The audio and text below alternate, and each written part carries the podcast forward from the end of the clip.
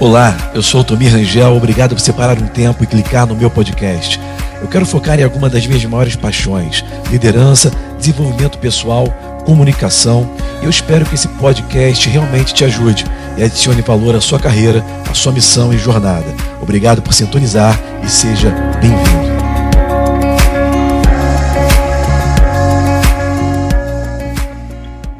Prazer estar com vocês aqui e eu quero aproveitar essa oportunidade de motivar a você nos próximos minutos prestar bastante atenção, inclinar os teus ouvidos, porque se pessoalmente ou presencialmente já é difícil, quanto mais online, né? Você precisa de mais disciplina para poder realmente ser alcançado. E eu quero pedir a Deus que nesse momento você possa ter uma mente mansa para poder receber essa, esse ensinamento, essa palavra que vai vir como algo revelado a você. Sabe, existe dois tipos de conhecimento nesse mundo: o conhecimento natural e aquele conhecimento que nós chamamos que é sobre o nosso natural. Sabe, o conhecimento natural é informação e o conhecimento sobrenatural é revelação. E é esse conhecimento que nós vamos ser expostos nessa hora. Por isso, Inclina os teus ouvidos, preste bastante atenção, e eu quero ler com vocês aqui alguns versículos que eu tenho certeza que vão ser base para o nosso entendimento do que Deus quer falar conosco essa manhã. Sabe, vai aparecer na tela, mas eu vou ler com vocês o que vai aparecer aqui é, para a gente, em Gênesis capítulo 2, no versículo 5, que é o primeiro versículo que eu quero falar com vocês, tem um princípio nesse versículo. Sabe, a Bíblia, ela contém a palavra de Deus e ela ao mesmo tempo é a palavra de Deus. Existem momentos registrados na Bíblia onde o próprio Deus está falando e outros momentos onde nós vemos histórias do relacionamento do homem com Deus, como que Deus se comporta e como o homem responde através da sua fé. Nesse versículo 5 do capítulo 2 de Gênesis, nós vemos um princípio aqui imutável, ok? E esse princípio aqui nos revela algo poderosíssimo que talvez você não esteja se atentando no seu dia a dia. A Bíblia fala que Deus não tinha feito chover e nada havia se desenvolvido na terra naquela época, no começo de todas as coisas. Por quê? Porque não havia homem para cultivar o solo, não havia homem para cultivar a terra. Sabe, em vários momentos da Bíblia no Velho Testamento, nós vemos passagens onde Deus usa um homem. Perceba que esse princípio é o primeiro princípio que demonstra ao longo de toda a Bíblia algo que Deus está tentando nos mostrar. Para que algo aconteça nesse mundo, Deus precisa fazer através dos homens. É por isso que Efésios, no capítulo 3, no versículo 20, o apóstolo, quando escreveu para a igreja, nesse capítulo 3 de Efésios, para a igreja de Éfeso, ele falou algo surpreendente de um versículo que muitas pessoas ouviram falar, mas não se atentam para o final do versículo. Esse capítulo 3, versículo 20 de Efésios, a Bíblia diz o seguinte: olha, Deus está pronto, Ele é capaz, Ele é poderoso para fazer abundantemente além de tudo que você possa pedir ou pensar, de acordo com o poder que vai operar através de nós. Paulo, o apóstolo, estava concordando com esse princípio de Gênesis no capítulo 2. Para que algo aconteça na terra, para que qualquer coisa se desenvolva na terra, é preciso que haja um homem ali para administrar, para fazer aquilo acontecer, para ser o canal do poder de Deus, para conseguir tocar nas riquezas invisíveis e trazer para essa terra a realidade dos céus, a qual o próprio Jesus nos ensinou quando ele inicialmente ensinou os homens a orar, que venha o teu reino. Sabe quando Jesus disse nessa oração, vamos dizer assim, icônica, a qual nós intitulamos de oração do Pai Nosso, quando Jesus disse nesse momento, venha o teu reino, ele está falando o mesmo princípio. O reino de Deus tem que, tem que vir através dos homens para a terra. Sabe, o reino de Deus, ele precisa ser manifesto através dos homens. Nós somos os canais pelo qual Deus consegue traduzir o que tem no céu e manifestar aqui nessa terra. Se nós não nos envolvermos nisso, se nós não participarmos, se nós não intencionalmente não estivermos atuando nessa terra com esse entendimento, Deus muitas vezes fica limitado pelas limitações da nossa fé, pelas limitações das nossas atitudes, dos nossos atos, porque a fé é um ato. Deixa eu te mostrar isso de maneira muito clara nessa passagem muito conhecida nos evangelhos. Está lá no livro de Marcos. Marcos, ou João Marcos, ele escreveu o primeiro evangelho, na verdade, foi escrito por ele.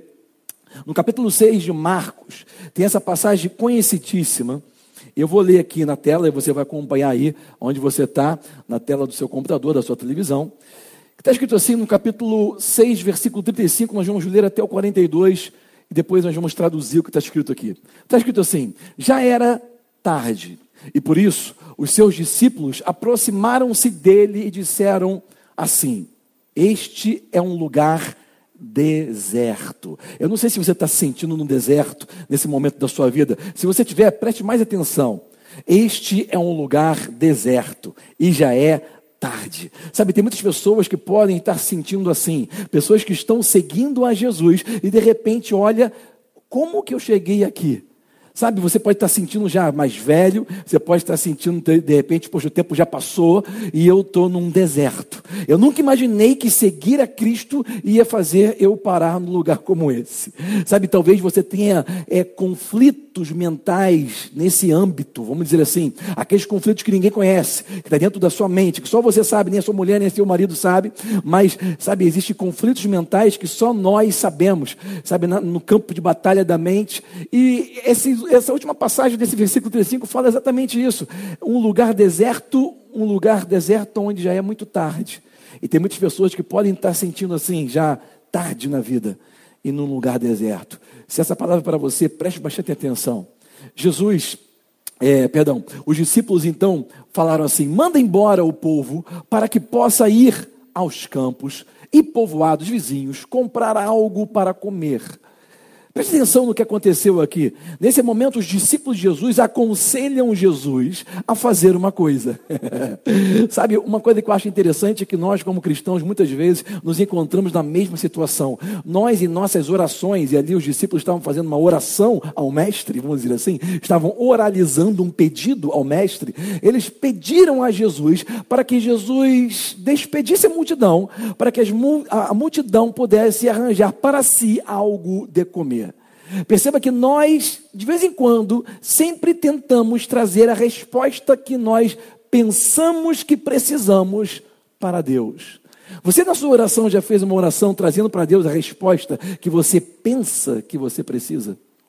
Será que alguma vez na sua vida você orou dizendo assim: Deus, eu preciso disso? Faz com que aquela pessoa faça isso. Faz com que o meu chefe me dê. Faz com que a minha mãe, faz com que meu pai, faz com que a minha mulher me trate melhor. Faz com que o meu marido faça aquilo para mim. Faz com que o pastor veja. Faz com que isso aconteça. Sabe, nas nossas orações nós estamos constantemente nessa situação, como os discípulos estavam. Mestre, faz com que a multidão vá buscar comida para si, se virem, faz com que. E sabe, eu fico imaginando Deus até hoje escutando esse tipo de oração dos cristãos, ou dos, daqueles que creem, ok? E é muito interessante nós analisarmos a resposta. Como eu falei, a Bíblia contém a palavra de Deus e a Bíblia é a palavra de Deus. No momento que você vê Jesus ou o próprio Deus falando, registrado nas Escrituras, você tem que prestar uma atenção maior. Olha o próximo versículo, versículo 37, que diz: Jesus, porém, respondeu e disse assim. E essas respostas de Jesus, além de soarem muitas vezes insanas, né? ela nos revela coisas que nossa mente não estava vendo. Ela nos revela é, segredos de como tocar em realidades e em riquezas invisíveis. E eu quero que você veja isso hoje. Porque se você conseguir ver isso hoje, você vai alterar o seu comportamento, vai abrir a sua maneira de pensar. Um homem muito inteligente no passado, chamado Albert Einstein, ele falou assim: a mente do ser humano é como paraquedas, ela só funciona quando é aberta. Sabe, a nossa mente ela tem que se abrir para as realidades invisíveis. A nossa mente ela tem que ser capaz de tocar nas riquezas disponíveis que estão invisíveis para nós. Existem riquezas disponíveis que você não está vendo. É isso que você vai entender agora em uma resposta que Jesus deu para aqueles que o seguiam. Ele falou para os seus discípulos assim: Deem vocês algo para comer. Quando os discípulos chegaram para Jesus com um problema, Jesus disse para eles: Seja você a solução. O que eu quero que você entenda antes de continuar é que grande parte da sua oração é você entender que você tem que fazer parte da, sua, da solução daquilo que você busca. Não jogue a responsabilidade de resolver os problemas da sua vida para os ombros das pessoas ao seu redor. Enquanto você ficar numa posição de vítima, você vai continuar vivendo uma vida medíocre, pobre, insuficiente. No momento que você entende que você não é a vítima e que você não é o problema, mas que você faz parte e é a solução, as coisas começam a mudar. Quero que você veja isso hoje. Jesus disse: deem vocês algo de comer para eles. Os discípulos chegaram com um problema, você está vendo isso? Olha, eles não têm o que comer. Jesus veio com a resposta dizendo: vocês têm que ser a solução. Essa é a direção certa. Se você quiser uma direção certa para a sua vida, entenda: você não é vítima, você é solução. Você não é vítima, você é solução. Ah, eu estou na, eu tô na pindaíba, eu estou estragado, eu estou falido, eu estou quebrado por causa dele, por causa de ciclano, por causa de fulano. Não, não, não, não. Esquece, para de buscar culpados, para de buscar razões pela qual você está querendo é, arrumar desculpas para continuar medíocre. Entenda que você é a solução dos seus problemas. Deus vai usar você para que o poder dele opere e faça acontecer nesse mundo, além de tudo que você possa pedir, pensar, imaginar. Esse poder tem que passar através de você. Você tem que ser a solução. Então veja isso. Jesus disse: dê vocês algo de comer. A Bíblia continua relatando o seguinte: e eles disseram isto exigiria 200 denários. Devemos gastar tanto dinheiro em pão e dar-lhes de comer. E eu quero que você veja outra coisa aqui. No momento que nós somos confrontados com a verdade de quem nós somos, entenda que você não é o problema. Entenda que as pessoas ao seu redor não são os causadores do seu problema. Entenda que o deserto não é o seu problema. Entenda que a hora que passou, o tempo da sua vida que passou, a idade que você tem não é o seu problema. Entenda que o seu problema é o fato de que você não está entendendo que você é a solução. No momento que você entender que você é a solução e não os outros são a causa do seu problema, as coisas começam a mudar. Mas no momento que você é confrontado com essa verdade de quem você é, você começa a buscar soluções possíveis. A nossa mente, intuitivamente, ela busca soluções possíveis, porque você foi adestrado, você foi ensinado, você teve uma criação da sua infância que te ensinou como seu pai fazia, como seu avô fazia, como sua mãe fazia, como quem as pessoas ao seu redor faziam. Você tem uma, uma um meio onde você está vivendo, como as pessoas fazem as coisas. Você foi para a escola, você foi para a faculdade, não sei, você aprendeu como as pessoas fazem as coisas de maneira intuitiva nós buscam, buscamos soluções racionais e soluções óbvias, lógicas.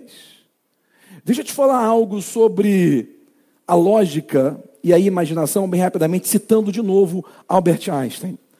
Não sei porque eu estou citando tanto Albert Einstein hoje. Vai que Deus está falando com alguém aí que ama o Albert, né? Vamos lá. O Albert, certa vez, ele falou assim: Olha, a lógica, ela te leva do ponto A para o ponto B. Mas a imaginação, ou o poder da, da mente do, do seu subconsciente, ela tem o poder de te levar do ponto A até o infinito. A sua imaginação, os olhos da sua mente, têm o poder de te levar do ponto A até o infinito. A lógica só te leva do ponto A para o ponto B. Porque não é lógico pular do A para o C. Quem está me seguindo? Mas quando você usa o poder dos olhos do seu subconsciente, você consegue tocar nas riquezas invisíveis que estão disponíveis e que não virão de maneira lógica. Então entenda, os discípulos chegaram com uma resposta ao confronto. Quando nós somos confrontados com a palavra reveladora do Mestre, quando nós somos confrontados com a verdade absoluta, e deixa eu te falar, ela existe. Quando você é confrontado com a verdade de quem você realmente é, aquilo arde por dentro, você não sabe explicar, mas você tenta trazer uma resposta óbvia. Será que 200 dinheiros de pão vão ser suficientes para comprar é, é, pão para todas essas pessoas? Olha o próximo versículo que diz: Perguntou Jesus a eles: Quantos pães vocês têm? Vão lá verificar. Quantos pães vocês têm? Jesus ele deu uma direção, ele deu uma pista no nosso relacionamento com Deus, no seu relacionamento com Deus, você vai entender que quando você apresenta Ele, quando você começa a andar com Ele, quando você começa a aceitar o confronto, né? E não ficar choramingando a sua, a sua, a sua vítima, o seu sentimento de vítima, mas você é, aceita o confronto, se tornar a solução do seu problema. Você vai entender que na sua caminhada com Ele, Ele vai te dando pistas, Ele vai te mostrando o próximo passo. O passo mais importante que você tem que dar na sua vida agora, sabe qual é? É o próximo passo. Próximo passo é o mais importante. Esquece tudo aquilo que você pensa que precisa. O próximo passo é o mais importante. Jesus chegou para eles e falou assim: Eu vou te dar um passo. Vai e verifica quantos pães tem aí no meio da multidão. Sabe, aqueles homens, eles estavam raciocinando, pensando que eles precisariam de dinheiro para comprar pão. Jesus falou para eles assim: vai ver quanto pão você tem. Deixa eu te falar uma coisa. Você não precisa do que você pensa que precisa.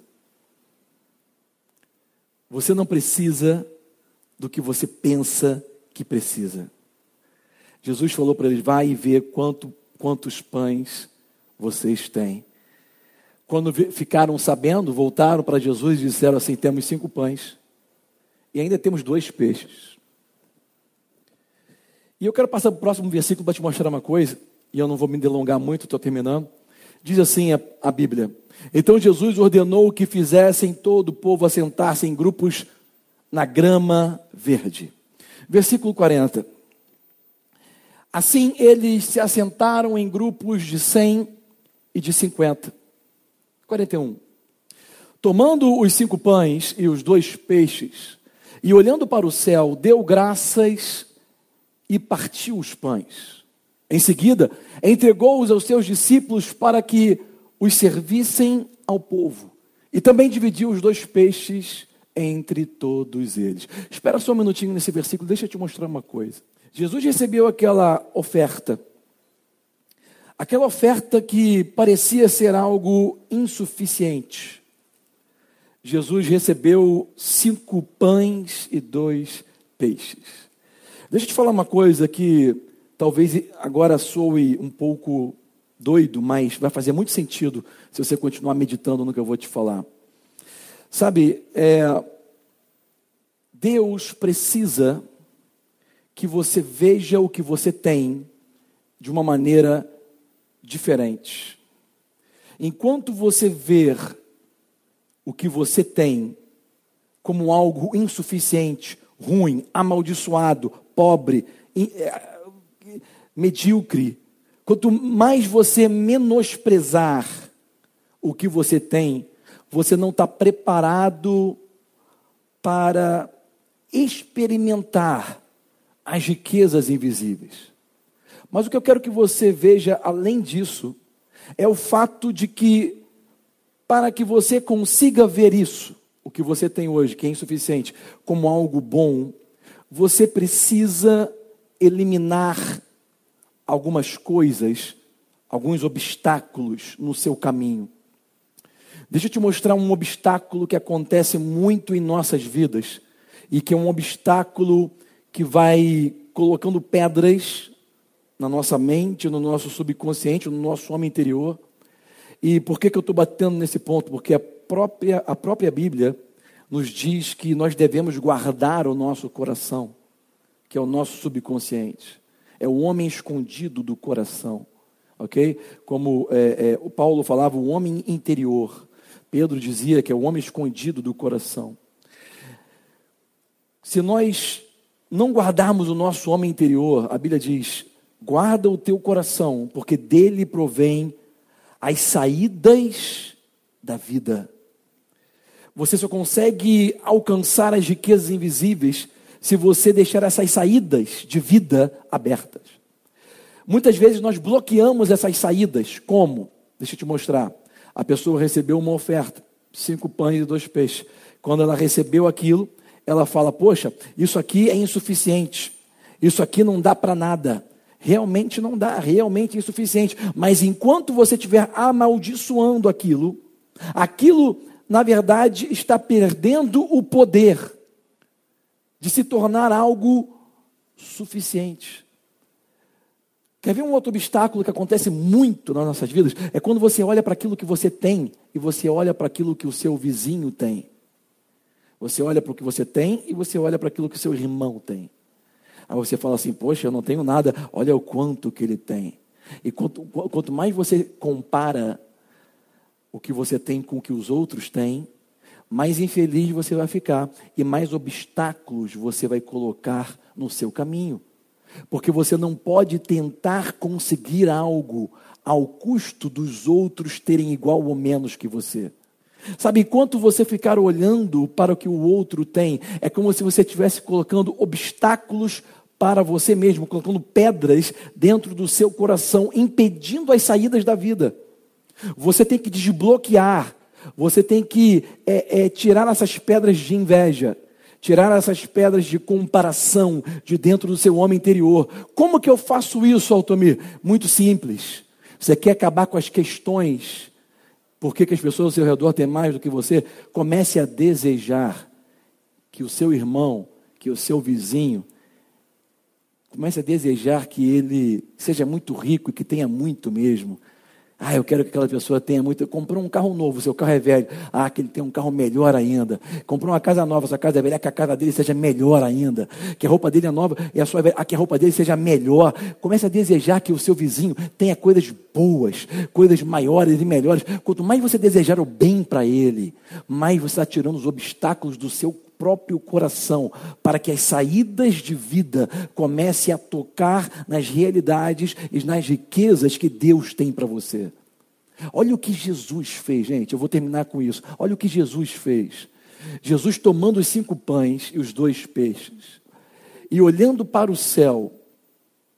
Para onde que Jesus olhou mesmo, hein? Jesus não olhou para os peixes e nem para os pães. Jesus não olhou para a insuficiência do que ele tinha em suas mãos. Jesus não olhou para a cara dos discípulos que estavam incrédulos ali no momento e nem para os homens que estavam reclamando, as mulheres que estavam chorando, as crianças desesperadas de fome. Jesus não olhou para a necessidade nem para os necessitados. Jesus olhou para os céus.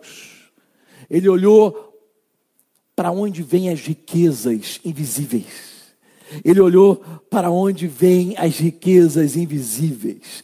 A bênção traz riquezas e não acrescenta dores. Preste atenção, a bênção, a, Provérbios 10, 22 diz: a bênção traz.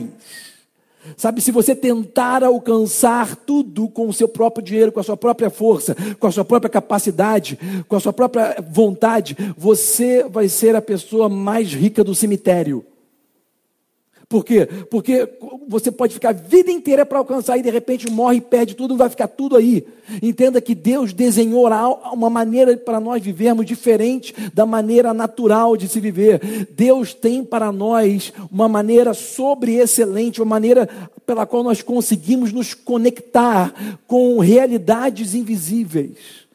E o primeiro passo que você tem que aprender hoje para de olhar para aquilo, que seu vizinho tem. Para de olhar para a sua necessidade e começa a olhar para o alto. Jesus pegou aqueles cinco pães e dois peixes olhando para o céu. Esse é o primeiro ponto. Segundo ponto, deu graças. Segundo ponto que eu quero que você veja, comece a agradecer a Deus por aquilo que você tem. Ah, mas a minha, a minha empresa está falindo. Ah, mas a minha casa está se desmoronando. Ah, mas meu casamento está se, tá se separando. Ah, mas as coisas estão acabando. Comece a agradecer. Ah, mas meu marido não presta, minha mulher não presta. Comece a agradecer pelo seu marido, comece a agradecer pela sua mulher, comece a agradecer pelos seus filhos, comece a dar graças a Deus por aquilo que você tem. Esse é o segundo ponto. Enquanto você estiver difamando, enquanto você estiver amaldiçoando, enquanto você de falar com a sua boca que aquilo que você tem não serve para nada, você está bloqueando as saídas da vida. Você está bloqueando as possibilidades invisíveis de se manifestarem na sua vida. Esse processo, gente, eu estou tentando trazer aqui em poucos minutos algo que deveria ser um seminário para a sua vida. Então preste bastante atenção. Eu estou terminando. Esse processo é algo que você vai ter que ter disciplina para fazer. Ponto número um, olhe para o céu, não olhe para o problema. Ponto número dois, agradeça por aquilo que você tem. Ponto número três, Jesus partiu o pão e deu aos seus discípulos. Logo depois começou a acontecer algo que nós chamamos de multiplicação. O meu avô certa vez falou para mim assim, quando nós passamos por um problema na nossa empresa. E depois daquele problema, algo aconteceu de bom para nós. E ele rindo falou para mim assim: Meu filho, há males que vêm para o bem. Eu sei que você já falou isso ou já ouviu isso antes. Entenda que tem vezes, e muitas das vezes, antes que uma multiplicação aconteça, parece que nós estamos sendo partidos. Depois que você agradece a Deus, depois que você olha para o alto, entenda que às vezes acontece em nossas vidas como se nós estivéssemos sendo partidos. Jesus ele partiu aquele pão. Antes da multiplicação, às vezes tem que ter quebra. Por quê? Porque às vezes o nosso formato anterior não está em linha com o formato que nós devemos ter daqui para frente. E eu quero que você guarde essa palavra no seu coração hoje e eu espero que essa palavra venha como luz, venha como libertação na sua vida. Deixa eu fazer uma oração com você. É, eu tenho certeza que nos próximos encontros nós vamos estar abrangendo mais esse conhecimento. Fica ligado aí que durante esses dias nós vamos estar fazendo muitas lives através também das mídias sociais, ok? Instagram e etc. É, se você não está nos seguindo ainda, você pode me seguir através do Instagram. Meu Instagram é muito fácil, Altomir, meu nome. Vou colocar aqui, é só isso, ok? E o Instagram da nossa igreja, arroba Guia Church. Segue lá também. Muitas vezes nós fazemos lives, fizemos uma, uma live maravilhosa semana passada no Instagram da nossa igreja. E está sendo muito bom. Deus tem trazido para nós é, caminhos né, que nós não pensávamos antes e produzindo em nós a vontade de alargar essas tendas através dessas ferramentas. Esteja ligado conosco em todo lugar e deixe fazer essa oração sobre a sua vida. E antes de eu abençoar a sua casa, eu quero que você repita essa oração aonde você estiver aí agora. Uma oração de entrega, entregando a sua vida para Jesus. Se você nunca fez isso antes, esse é o primeiro passo que você precisa fazer. Para não distrair, feche seus olhos e repita comigo assim: Pai Celestial eu confesso Jesus como único Senhor e Salvador da minha vida. Perdoa os meus pecados, purifica-me com teu sangue. Eu desfaço todo o trato que eu fiz com o inimigo da minha alma e eu recebo o selo e a paz do Espírito de Deus no meu coração. Amém. Esse foi, essa oração foi o primeiro passo que você pode ter dado. Altomiro, eu já fiz essa oração antes, não tem problema. Talvez muitas pessoas que estão nos acompanhando agora fizeram essa oração antes, mas estavam se sentindo longe de Deus. Essa oração tem o poder de te conectar novamente. Deixa eu abençoar a sua casa e fazer com que Deus venha com as suas misericórdias sobre a sua vida. Pai, eu quero que o Senhor venha abençoar a cada homem e mulher.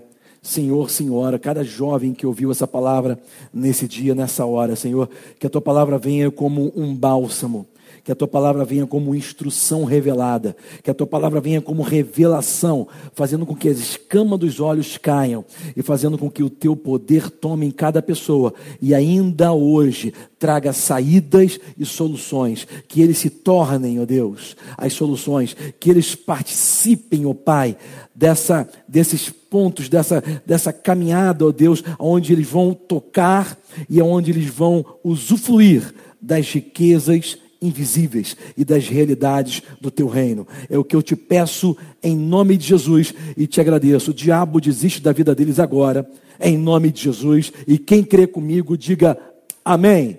Está feito, seja abençoado na prática da palavra e até o nosso próximo encontro.